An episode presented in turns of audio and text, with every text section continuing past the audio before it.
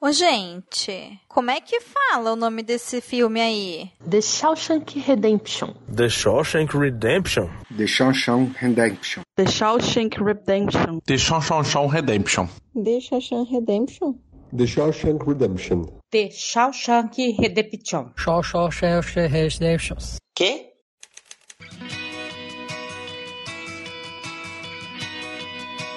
Perdidos na Estante, seu podcast de adaptações literárias do site Leitor Cabuloso.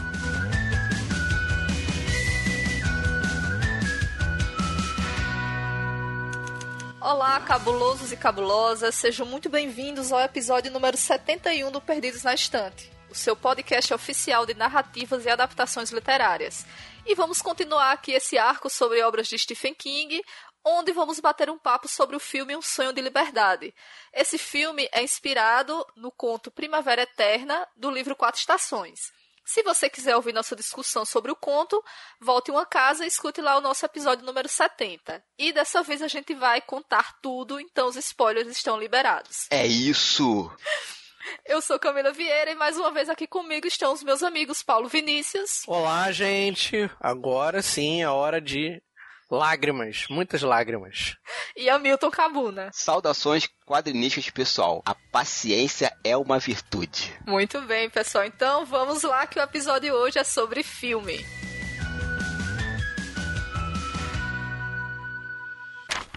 Então, só aqui alguns dados né, sobre essa adaptação. Ela foi lançada em 1944. Não, não, Camila. Eita, que eu errei. Muito, desculpa. O Tim Robbins voltou no tempo. Ele, Morgan Freeman, todo mundo. Ou ai, seja, ai. o filme inspirou o conto. Dark. É porque eu tô vendo Dark, eu misturei tudo. Isso explica muita coisa. Bem, o filme foi lançado em 1994. Ele é dirigido e roteirizado pelo Frank Darabont, que se tornou aí uma referência quando se fala de adaptação de livros de Stephen King. No elenco principal, a gente tem o Tim Robbins fazendo o Annie do Fresney, o Morgan Freeman fazendo o Red, e o Bob Gutton fazendo o Warden Norton, né, que é o diretor da prisão. E eu queria pedir pro Paulo fazer aí uma pequena sinopse desse filme só pra gente se situar um pouquinho. Um Sonho de Liberdade é a história de um homem chamado Andy do Fresne. Ele matou a esposa e o amante da, da sua esposa. Ele é julgado, condenado a duas prisões perpétuas e digamos que a história dele é contada pelo seu companheiro de prisão, um homem chamado Red, que é vivido pelo Morgan Freeman. E o Red, ele é aquele tipo que faz tudo, é aquele cara que ele consegue qualquer coisa na, na, na prisão, desde cigarros a drogas, né, aquilo que os, os prisioneiros precisarem pelo preço certo. Ele vai passar vários anos na cadeia e essa relação entre Red e o Andy vai se aprofundar bastante ao longo da história. Esse filme, ele pode surpreender muitas pessoas pelo fato de ser uma adaptação de Stephen King, né? Normalmente o público em geral não associa, né, Stephen King com um filme desse tipo. Inclusive tem uma historinha que o Stephen King já contou em algumas, é, algumas entrevistas que ele estar no, no mercado fazendo compras, e aí uma, uma senhorinha chegou para ele e disse: Eu sei que é você, você é Stephen King, aquele cara que escreve coisas horríveis. Eu não gosto do tipo de coisa que você escreve. Eu gosto de histórias bonitas como a de Shawshank Redemption, né? Que é o título do livro, o título do filme em inglês. aí ele olhou e disse: Mas eu escrevi aquela história baseada no meu livro. Aí a velhinha: Não, você não escreveu, e saiu.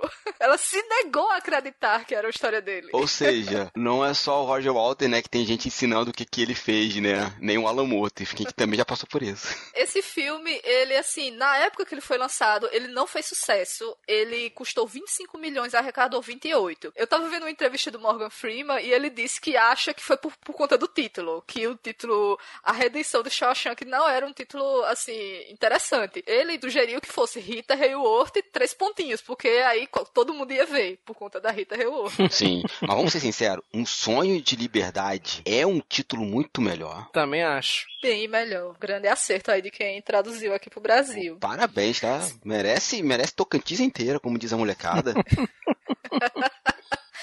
Bem, então apesar dele não ter sido um filme que fez sucesso na época de seu lançamento, ele acabou se tornando um recorde de locação de VHS no ano seguinte, em 1995. E hoje em dia ele é o filme mais bem avaliado do IMDB, né? Que é o Internet Movie Data Database, com a nota 9.3. Então isso é bem interessante. É mais um aí um, um, sucesso que veio só um pouco depois. Ah, ah mas para pensar na história do cinema tem isso, né? O Blade Runner foi assim. Uhum. Poderoso Chefão levou anos para se pagar clássicos vão ter esse problema. É, esse filme ele teve sete indicações ao Oscar, é, incluindo melhor filme, melhor ator para o Morgan Freeman e também melhor roteiro adaptado. Os direitos de adaptação, eles custaram apenas 5 mil dólares. O King, ele gosta muito, assim, de vender barato. Ele, inclusive, tem um projeto chamado Dollar Babies, onde ele vende os direitos de contos por um dólar para neachas iniciantes. Sendo que aí tem algumas regras que o pessoal não, que aí não, não vem ao caso. Porém, ele pegou o cheque de 5 mil dólares, ele emoldurou e mandou pro Darabonte dizendo, com um bilhetinho dizendo, caso você precise de direito pra fiança.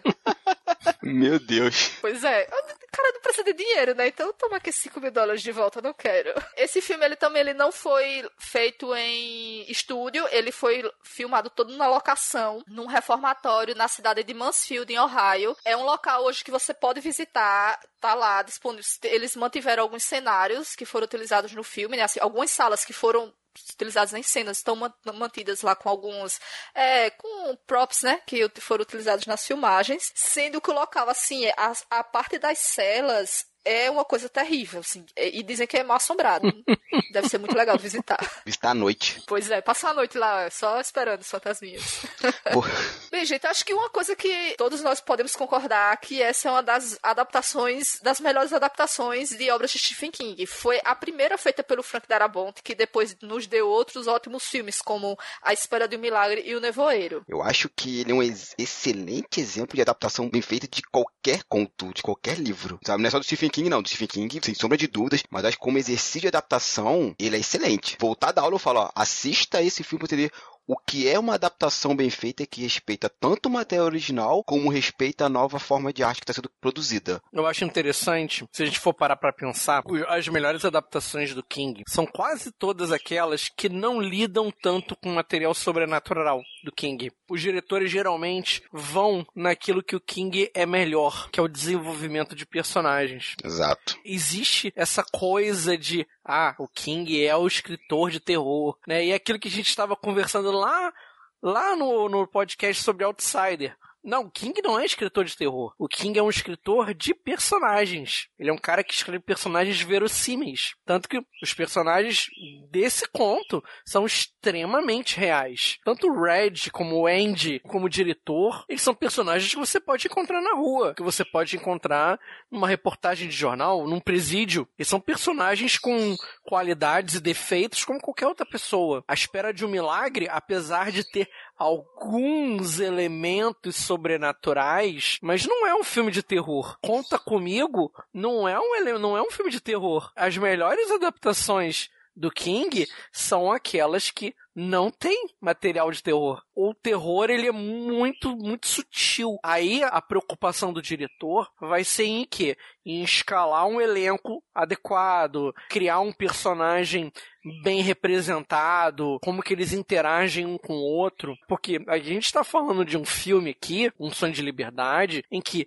a gente tem vários personagens que são memoráveis. Claro, a gente vai aqui falar principalmente do Andy, do Red e do diretor, mas a gente também pode falar do Brooks, das irmãs, daquele outro carinha que tem a, a, a faca no pescoço, eu não lembro o nome dele. Esse personagem é tão legal, eu Lehman, dele, acho que é Lehman. Lehman, Lehman, isso mesmo. E a gente pode falar de outros personagens que aparecem em tela. E como o Darabon, né, o diretor, ele tem uma pegada de diretor de teatro que ele constrói o personagem, ele entende muito bem o King nisso de personagem, porque ele constrói o personagem nas ações e nas falas dos mesmos. Não é alguém contando. É aquele famoso mostre, não conte. Uhum. No primeiro momento, ele mostra os vilões do filme. E eu vou tratar dessa forma a partir de agora. Um cara mata o outro. O Estado mata um prisioneiro. O Estado ali é o, é o chefe da segurança que espanca um, um, novato, né? Que chega junto com o Andy. Ele é espancado até a morte. Naquele momento, fala: esse cara é, é, é o mal. Ele representa o sistema que está aqui só para matar e torturar. Enquanto o diretor é o sistema que está aqui para se beneficiar desse local. Mas ele constrói assim, não é ninguém falando, ah, ele matou 30 pessoas, ele é o cara malvado. Não. Eu vou mostrar. E é uma cena crua, assim, ela é bruta, porque ela, ela é meio negativa, você vê silhueta. É um ambiente bem escuro, né, que ele coloca eles lá. É, prim... é, o primeiro contato que os presos novos têm com Shawshank. E aí o diretor já chega com a Bíblia na mão, né? Porra. Dizendo uhum. que ele gosta de duas coisas. Ele acredita em disciplina e na Bíblia. Então já mostra ali a que eles, qual o objetivo dele ali dentro. Não, e, é, uhum. e é interessante que ele faz isso de uma maneira super simples. Em três minutos de filme ele consegue entregar isso pra gente. Se você somar as duas, dá uns seis. É. Até a cena da Bíblia, até a cena do assassinato do prisioneiro, são seis minutos. Ele te dá todas as informações que você precisa para entender o funcionamento da cadeia. Não, e, e se você somar a apresentação dos presidiários, a apresentação do pátio central, do Red e aquela troca do, dos cigarros, deles fazendo as apostas, aí depois dá um close nas irmãs, aí depois dá um close no pessoal lá andando de um lado pro outro. 10 minutos de filme. Em 10 minutos de filme, ele apresentou toda a dinâmica do presídio. À noite, né, tem uma aposta dos cigarros que é assim, qual vai ser o primeiro prisioneiro novato, que eles chamam, que vai chorar. E é um cara, ele, ele aparenta ter algum distúrbio emocional, tanto que ele pede pela mãe, e é esse cara que vai ser morto pelo chefe da guarda. E você vê que quem sacaneia ele é o Leyman. Leyman, eu vou, ele, eu vou te apresentar para uns caras que, que gostam de outros homens tal. Ele faz o cara chorar e ele ganha aposta. Quando chega o policial, tu vê que o próprio Leyman fala assim: cala a boca, cara, para de falar, cala a boca. Ele fica preocupado, porque ele não quer a morte do cara, ele só queria ganhar o dinheiro, entre aspas, né, que é o cigarro dele, mas ele não queria o mal do cara. E tu vê, né, ele vai construindo nisso, assim. O Leyman não é um cara escroto, ele só queria se dar bem. Ele acabou fazendo uma coisa que teve uma, uma repercussão muito maior do que ele esperava, né? Exato. né? Então, até no outro dia, quando ele descobre que o cara morreu, ele fica todo, assim, meio envergonhado até. E aí é nessa, nessas primeiras, nessa cena do, desse café da manhã, onde ele também começa a mostrar um pouco de quem é o Andy, porque fica todo mundo, ah, tô nem aí, o cara morreu. Aí ele fica, mas qual era o nome desse preso? Quer saber quem era aquela pessoa que morreu? Aí diz, ah, não, não, não é ninguém, morreu já, não vale nada, mas ele queria saber, né? Então mostra que ele já é um cara que é um pouco diferente do, dos demais, né? Uhum. A gente não fica sabendo o nome do cara. É. É, não, não sabemos. Você sabia que tem livros, filmes, boxes, séries e todo um maravilhoso mundo de literatura? Você pode encontrá-los no Perdidos na Estante. O Andy, até a gente já comentou isso no episódio do conto, que ele, como ele é um geólogo amador, ele sabe que a paciência ela é uma coisa que pode trazer recompensas, caso você a tenha, e que o tempo ele pode ser um grande aliado, principalmente no local onde isso é o que mais você tem. Ele até tem uma hora que ele fala, né, que um pouco de água pingando sobre a rocha durante um grande tempo vai começar a correr, correr aquela rocha, né? Então isso mostra uma característica muito grande do Andy, que ele é um cara paciente, que sabe utilizar o tempo que ele tem disponível. E como as pessoas não sabem, né? Porque o Red, interpretado pelo Morgan Freeman, Inclusive no livro, né? Porque a gente não consegue ver o Red como um cara caucasiano. Não. O, o Red tem uma certa ansiedade para querer sair da prisão. Tanto que a primeira vez que a gente é apresentado ao Red, ele está indo conversar com os chefes da condicional. Ele fala aquela coisa, ah, eu estou regenerado, eu posso voltar para a sociedade, que eu aprendi minha lição. Aí ele sai, ah, eu fui negado mais uma vez. Ah, não, eu fui ne... Aí os colegas de prisão, de presídio falam, eu fui negado semana passada, ah, eu vou ser negado semana que vem. Mas tu vê que todos eles têm uma certa ansiedade para meter o pé dali. Eles têm uma esperança meio vã, mas tem. Mas fica contando os dias, parece, pra próxima entrevista. É verdade. Condicional, assim. Enquanto o Andy não. Ele falou, cara, eu tô preso. Inclusive, essa, essas entrevistas do Red com o pessoal da condicional, elas marcam muito o filme, né? Você, a gente tem uma no início, uma quase no meio do filme e uma mais pro final. E em cada uma delas, à medida que elas vão acontecendo, elas você pode ver um pouco da modificação do Red ao longo desses anos, né? Que ele passa na cadeia, principalmente sob a influência do Andy. E dá para calcular o tempo. Ela acontece a cada 10 anos. É, também ajuda a gente a se situar. É, né? Eu fui contando isso no filme, né? Inclusive que você vê que as pessoas mudam, os figurinos mudam, corte de cabelo. Tem uma cena muito, muito interessante que quando o Andy chega, o ônibus é de uma forma, 15 anos depois, é um ônibus completamente diferente. O filme marca bem a passagem do tempo. E sem dar data. Você vai pegando detalhes é, de cena. É verdade. Foi bem pensado, né, isso. Sem precisar falar, sem precisar colocar uma tarjinha lá ano tal, né? Assim, foi. Uhum. Eu acho que um, um, ponto de virada, assim, na vida de Andy, dentro do presídio, é aquela, aquela cena lá no telhado, né? Quando os presos estão passando, fazendo a impermeabilização, né? Que ele escuta o, o guarda assassino lá do começo do filme. Reclam... Ah, rapaz, pense na raiva que dá isso, porque o cara tá reclamando que ele ganhou uma herança. É.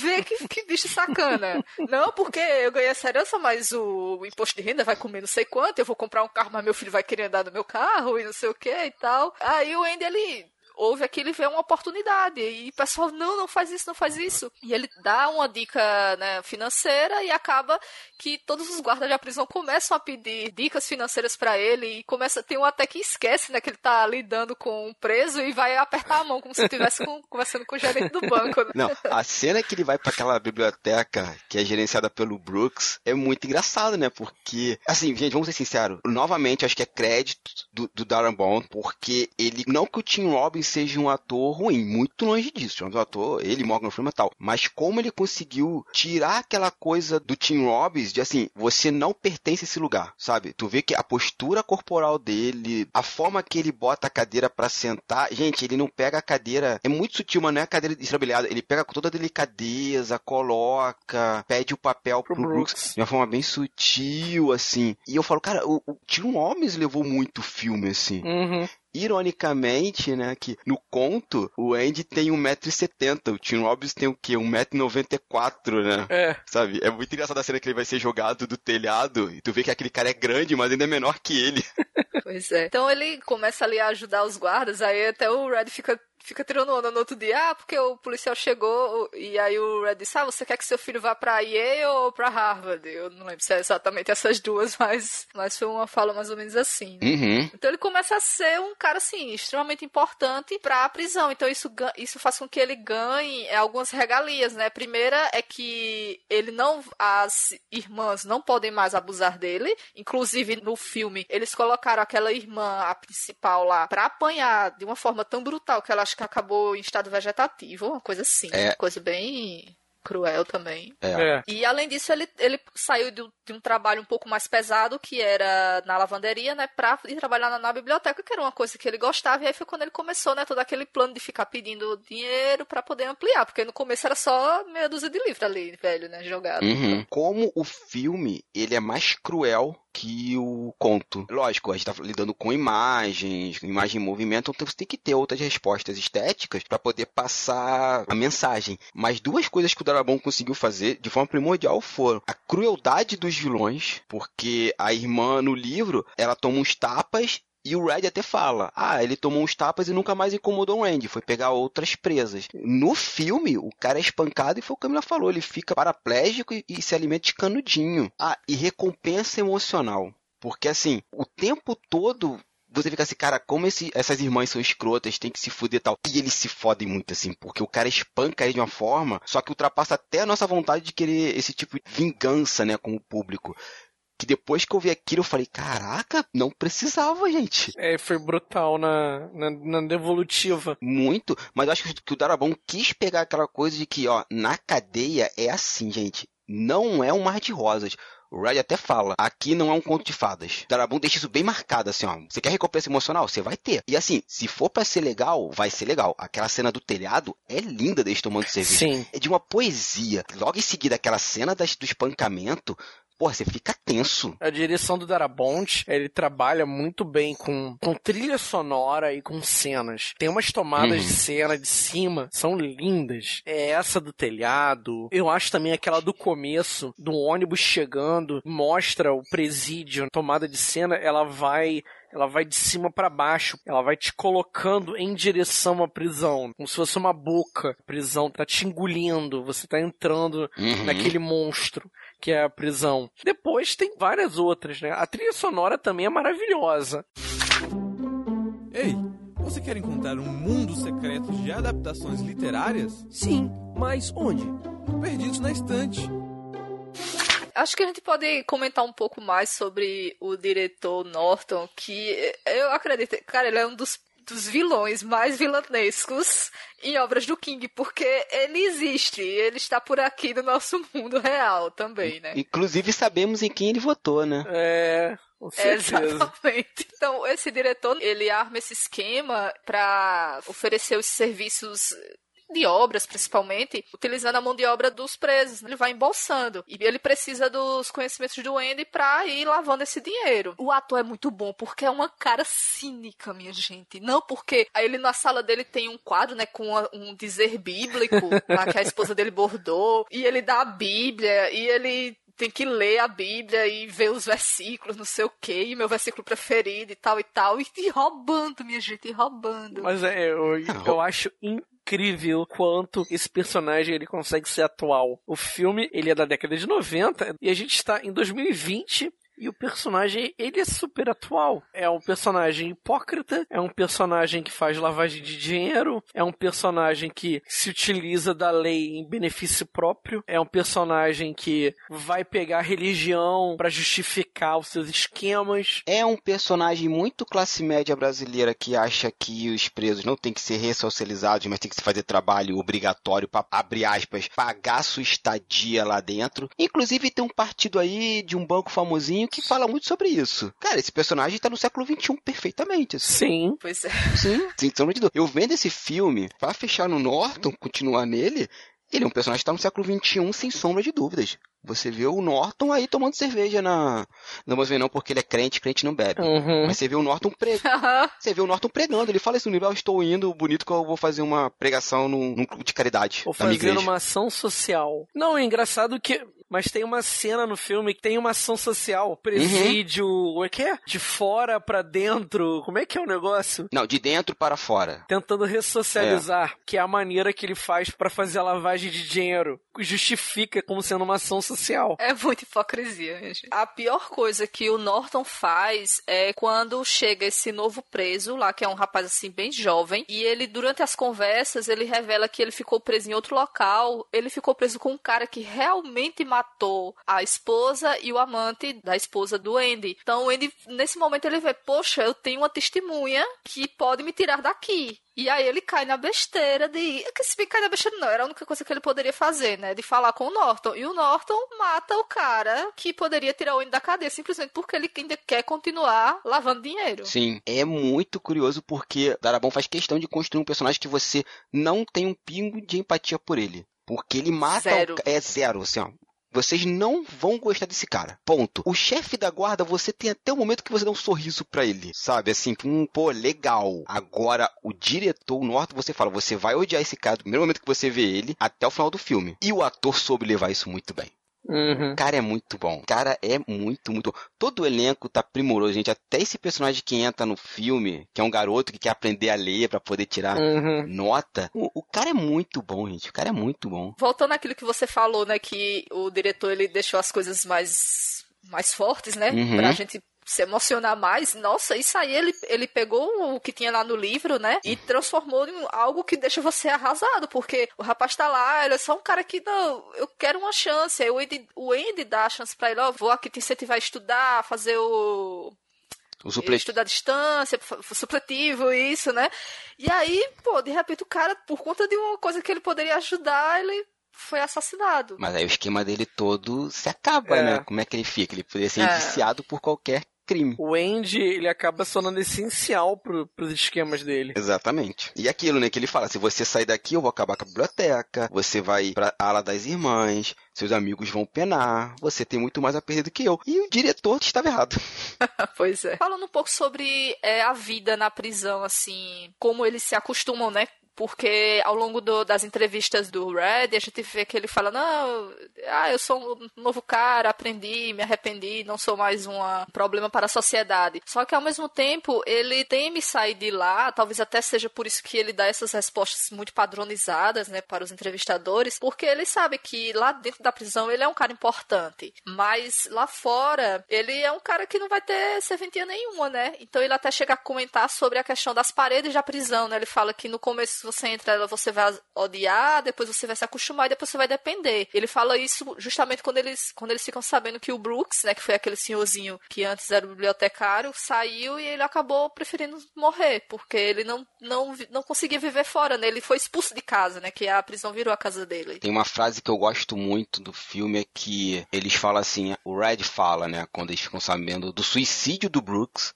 né, porque ele não aguenta a pressão de viver lá fora, ele acaba se matando. E o Red, ele vai falar isso, né, de você acostumar com a prisão, mas eu acho que pouco antes ele fala algo assim: eles colocam na prisão perpétua e passam a sua vida. E depois retiram essa vida de você. Você morre duas vezes, assim. Eu falei, caralho, é verdade. É verdade. O Brooks ficou 50 anos na cadeia. Ele só conhece aquilo. Ele entrou com 18 anos de idade. Ah, o estranhamento que ele teve quando ele saiu da cadeia, ele vê carros. É.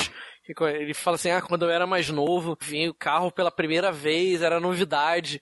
Agora todo mundo tem carros. E é curioso, e eu não sei se eu posso falar isso, Domênio, qualquer coisa corte, é que todo aquele diálogo do Brooks, que ele, ele manda a carta pros colegas na prisão comentando, comentando o suicídio, é a fala do Red no livro. É a mesma coisa que ele fala: ah, eu vi um carro quando era novo. Era o Red falando. Toda aquela fala de talvez se adaptar, de querer, é o, é, é o Ah, diálogo do Red no, no livro. Uhum.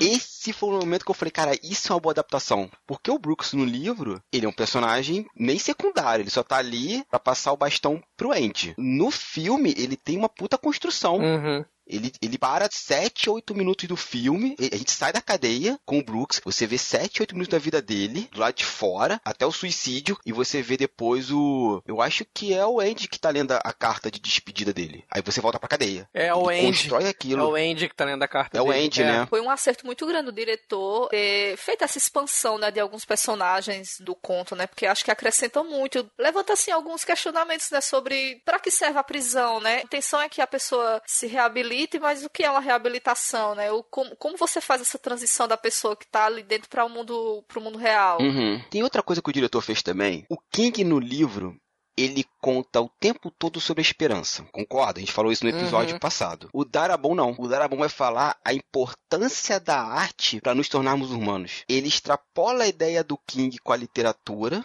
da biblioteca e joga isso para outras coisas que não tem no livro. Eu tava vendo o filme, o tempo todo ele tá falando isso. Olha como a arte é importante. Olha como a arte nos transforma em humanos. Lógico, é a minha interpretação do filme. Talvez o Darabon tava pensando em outra coisa. Mas, Drabon, desculpa, eu tô fazendo isso aqui agora. Porque, assim, no livro, existe um pombo que o Brooks toma conta. No filme é um corvo. Corvo, é. Edgar Allan Poe. Isso. Eu também, eu também imaginei na hora, pô. E o tempo todo, o Andy, ele é um cara letrado, ele fez faculdade, ele estudou tal. Você vê como a arte permeia o, o filme o tempo todo. Ele tem cinema, ele, no filme tem, Uhum. no livro tem, mas não é tão explorado. Ele vai ter a biblioteca, ele vai expandir a biblioteca, você vê aquele detalhe da, da forma da altura, ele faz um tabuleiro de xadrez, Tem as fotos também. tem as fotos. A biblioteca não é só biblioteca, é uma biblioteca. Tem música. Gente, e a cena da música? Fala aí. Nossa, Cara, que não tem no aquela livro. cena da música. é- Nossa tem. senhora. Foi ali que eu falei isso, ele tá falando como a arte Eu- nos, nos faz cena- humanos. aquela cena, eu não, eu como, eu, como eu reli muito rápido o conto, eu não me lembro, não tinha aquela cena no livro, não. Não, aquela Não, cena não é tem. exclusiva do, Do filme. filme, né? Sim. Aquela cena é maravilhosa, cara. Nossa senhora. E olha que engraçado. Hoje a gente vive no mundo uma ascensão da extrema direita, né? Quem é bandido bom é bandido morto, tudo isso. Não são humanos. O Andy é um cara que tá mostrando que não, eles são tão humanos quanto. Eu vou botar uma música, eu vou me dar mal, mas essas pessoas precisam ter, nem que seja por cinco minutos, contato com o mundo lá fora. Uhum. Ele vai, ele é preso, fica duas semanas na solitária, ele volta, o pessoal fala assim, "Ih, o nosso maestro voltou, pô, não pediu a música. Aí ele fala assim, ah, mas eu não fiquei preso lá sozinho, eu tava com o Moza. Onde? Minha- dentro de mim. E é engraçado, né? A gente tava falando momentos atrás sobre o, o Norton, como o Norton é um cara hipócrita,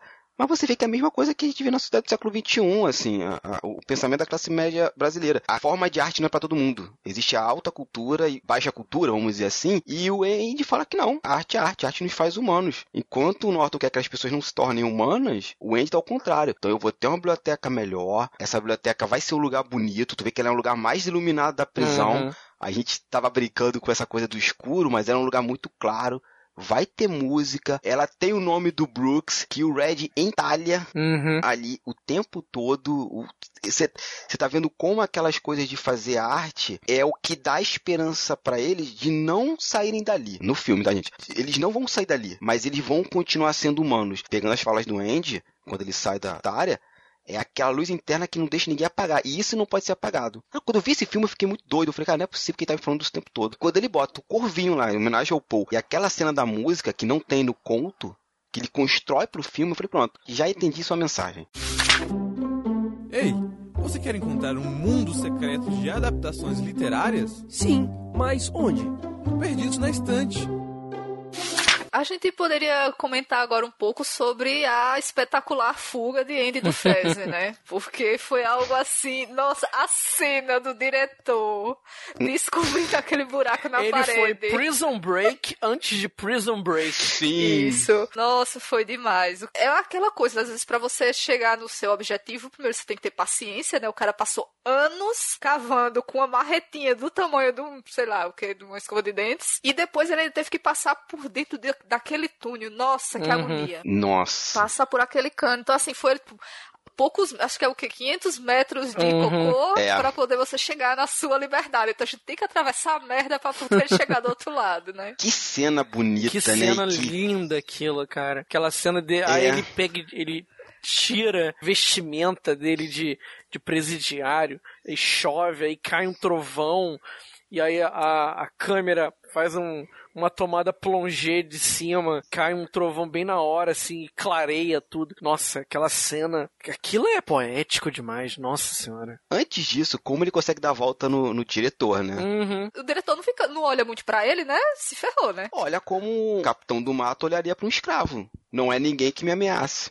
Posso fazer o que eu quiser. Posso desprezar essa pessoa. Não tenho que me preocupar com ele. Exatamente. Engraxe exatamente. meus sapatos. Bote meus ternos para engomar e se tiver muita goma, vocês vão se ver comigo. É, foi uma outra, outra adição muito, muito. Essa eu amei, assim, amei demais. Que o Darabont colocou no filme, que foi o fim do diretor. Porque no, no conto, ele simplesmente acho que ele troca de diretor, mas esse ele paga pelo que ele fez. Sim. Se bem assim que eu preferia que ele fosse preso pra sofrer, mas assim também foi bom. Mas mostra novamente o Darabon construindo o personagem. O quão covarde ele é. É. Ele é um cara que não assume seus atos. Verdade. Vamos chamar. O Foucault tá parecendo muito do Perdido na Estante nos últimos tempos, né? Mas é aquilo. Enquanto ele tem o poder ali dentro, ele é Deus. Mas o poder, gente, é passageiro. Quando ele perde poder, ele vê que ele é tão mortal como qualquer um daqueles presos e que ele pode ter o mesmo destino, ele não aguenta o BO e se mata. E outra adição que a gente pode, já com o momento do spoiler, é como ele constrói a nova identidade, né, do Andy, Uhum. que é muito melhor que no livro. Então, pessoal, a gente poderia agora citar um pouco das nossas cenas preferidas, né? Dentro desse filme maravilhoso. Cara, minha cena favorita é, sem dúvida nenhuma, é o Andy andando de carro conversível indo em direção ao México. Pra mim, essa pra mim é, a- a- aquela tomada de cena, assim. Bem que eu fico em dúvida entre ela e a cena do telhado, cara. Que são as duas, assim, que eu mais gosto. Tá aí, verdade. É, Camilo. A, a minha, a minha, a minha é do telhado. Eu, nossa, quando eu lembro daquele, aquela, aquela luz assim, sabe? E o sorriso do Andy, aquele satis, aquela satisfação dele ali, simplesmente é um momento de paz no meio do inferno, sabe? É, é, é inesquecível pra mim. Olha, eu acho que a minha cena favorita, por vários simbolismos que ela tem, é a cena da fuga. Primeiro que ela tem uns simbolismos assim que eu fiquei vendo, dele se arrastando por aquele espaço pequeno, e depois dele rasgando a, a roupa. Eu, eu não vou comentar o que eu tava imaginando, se alguém quiser que eu, depois eu falo nos comentários, porque senão vai ficar um cast muito longo, mas essa é a minha cena que eu acho muito bonita, assim, do começo, quando ele tá, tá se rastejando lá, passando, até o momento que ele chega no Rio, e foi como o Paulo falou, né? Câmera plongé, o raio caindo, ele rasgando a roupa de presidiário. Eu acho que toda ela é uma cena muito bem feita. E ela novamente faz uma pequena alusão ao livro, que no livro um personagem, um dos guardas entra e, e, e começa a vomitar por causa do cheiro do esgoto. E no filme ele resgata essa mesma cena, mesma fala, que mostra o Andy vomitando por causa do cheiro. Pegou a cena do filme e botou de forma bem sutil, não tá aquele de declarado assim. Se não tivesse, não faria diferença, mas ele bota e fica meio fanservice, assim, tu, ah, tá ali, porra, ficou bacana. Então, é um filme assim que não tem como você assistir e não sair emocionado dele, né? Assim, acho que toda pessoa, não é por menos que ele é um dos filmes mais com maior nota lá no IMDb por votação popular, né? Que não tem como você não sair tocado, né? Sair bastante pensativo até. E eu gostei muito da nossa conversa, principalmente por várias coisas aí que eu não, não tinha percebido e que agora eu vou, quando eu rever, eu vou pensar um pouquinho mais também. Vocês querem falar mais alguma coisa sobre o filme? Que filme maravilhoso! que filme maravilhoso! E se você que tá ouvindo não viu, sua vista é incompleta. Só falo isso. Então a gente, assim como Andy do Fresne, chegamos aqui em Ziuantanejo né, este paraíso na Terra, ali ao lado do Pacífico. E também chegamos ao final de mais um episódio do Perdidos na Estante, né? Então, antes da gente encerrar, eu queria pedir para os meninos aí deixarem as suas redes sociais. Sou Paulo Vinícius, sou editor do blog Ficções Humanas, no www.ficçõeshumanas.com.br, um blog de fantasia, ficção científica e terror, onde a gente tem resenhas, matérias e tudo mais. Vocês também podem me encontrar no Instagram arroba ficções underline humanas e também no Facebook, facebook.com barra ficções humanas e aqui também no Perdidos na Estante, quase sempre, sempre que possível. Eu sou Hamilton Cabuna, vocês me encontram aqui no Perdido na Estante, sempre que eu posso, e eu quero estar aqui sempre. Também estou lá no Quadrinho Narrativas, meu podcast que eu falo sobre quadrinhos independentes, a cultura pop nacional, lá no Tuno Livre, tunolivre.com.br, onde estamos eu, podcast Papo Canela, o Cerveja Barata e o Mr. Play, falando sobre variedades, quadrinhos, filosofias e outras cocitas mais. Todo o meu Instagram, postando os desenhos, os livros que eu tô lendo, dando dicas sobre roteiro de vez em quando, sempre que eu posso. E é no arroba cabunahamilton e no meu blog hamiltoncabuna.wordpress.com, onde eu falo sobre quadrinhos, software livre. Agora vou dar dicas de roteiro lá também que eu tô precisando escrever um pouco mais. Bem, pessoal, e vocês podem me encontrar lá no Twitter, no arroba CamilaSVieira1, e eu também estou na seção de resenhas lá do Leitor Cabuloso. Agradeço bastante pelo seu download, espero que vocês tenham gostado mais desse episódio. E se você gostou, deixa um comentário lá no Leitor Cabuloso, falando o que é que você achou do nosso programa e também do filme, né? Caso você não tenha assistido, mais uma recomendação, assista mesmo. Você pode também nos encontrar nas nossas redes sociais, que são todas arroba Leitor Cabuloso. E se você gosta do nosso trabalho, você pode nos apoiar financeiramente através do PicPay ou do Catarse, no catarse.me barra leitor underline cabuloso. E na semana que vem a gente vai falar sobre Doutor Sono, a continuação do Iluminado. E até lá!